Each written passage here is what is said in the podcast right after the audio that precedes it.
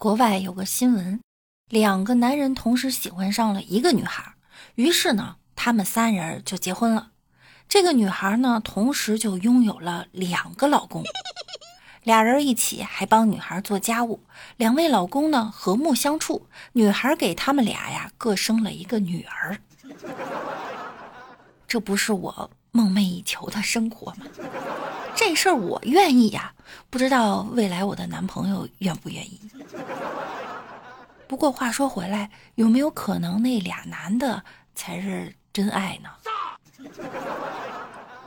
这种事儿啊，应该全面推广，这样家庭的压力它不就小了吗？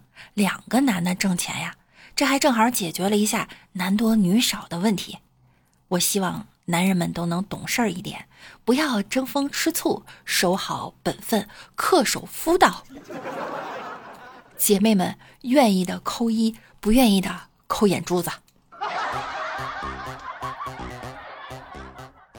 国外啊，还有一个地方，它这个风俗啊太吓人了。那里的男人呀都被关起来当猪养，他们的地位呢还不如一只小可爱。女人就是那里的主宰，拥有至高无上的权利。要是这个男人被玩废了，随便挖个坑就可以埋掉他。年轻点的就被女人拿去割腰子卖了，没有人敢说一个不字儿，也没有反抗的权利。只要女主人开心高兴，他们就心甘情愿为女主人付出一切。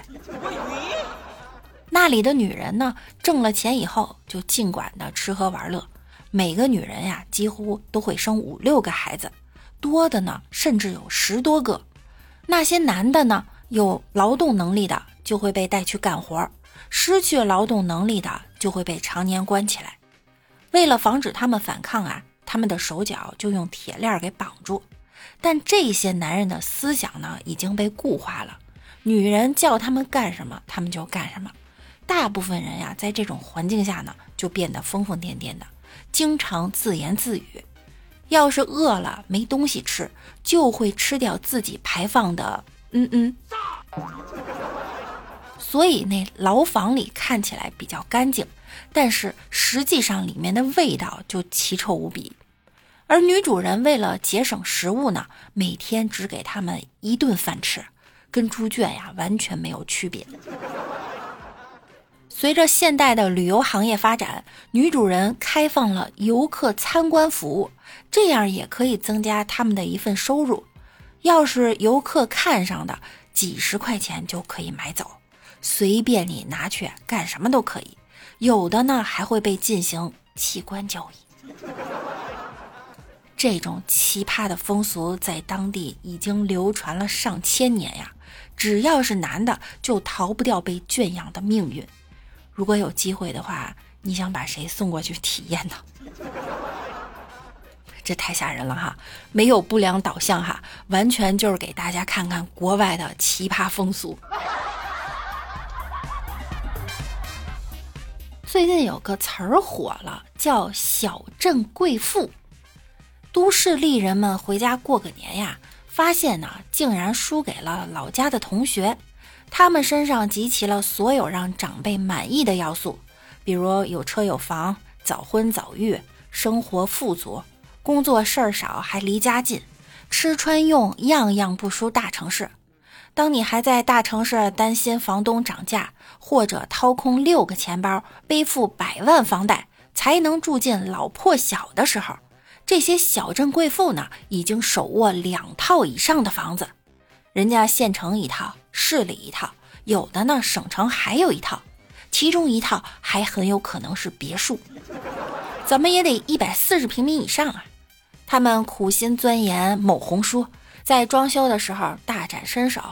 有些品味啊，丝毫是不输大城市，顺道呢还成了家居博主，多了一份自媒体 buff。在他们看来呢，除了旅游购物，非必要是不去北上广深的。哎呀，年少不知贵妇香，很多人就开始动摇了，我该不该离开浪浪山呢？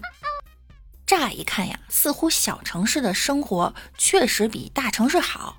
但是大家似乎忘记了这一题的关键呢，它不是小镇，而是有钱。没有显赫的父母，优越的家底儿，回到小县城，可能最终只是个拿着两三千工资，骑着电动车在菜市场和小贩儿讨价还价的平凡妇女。而大城市呢，相对会更加的透明公正，给了我们很多向上突破的机会。也许我们永远也混不成贵妇，世界依然折叠，但是我们仍然可以找到享受世界和生活的方式，找到属于自己的位置。如果每个人死后尸体都能自动变成一本书，书的内容呢就是死者的生平，这样一来呢，有人成了名著，有人成了禁书，有人变成菜谱。有人变成了地图，有的人是美图秀秀使用手册，有的人是小旅馆的登记簿。整个世界就是一个巨大的图书馆。那你会是什么书呢？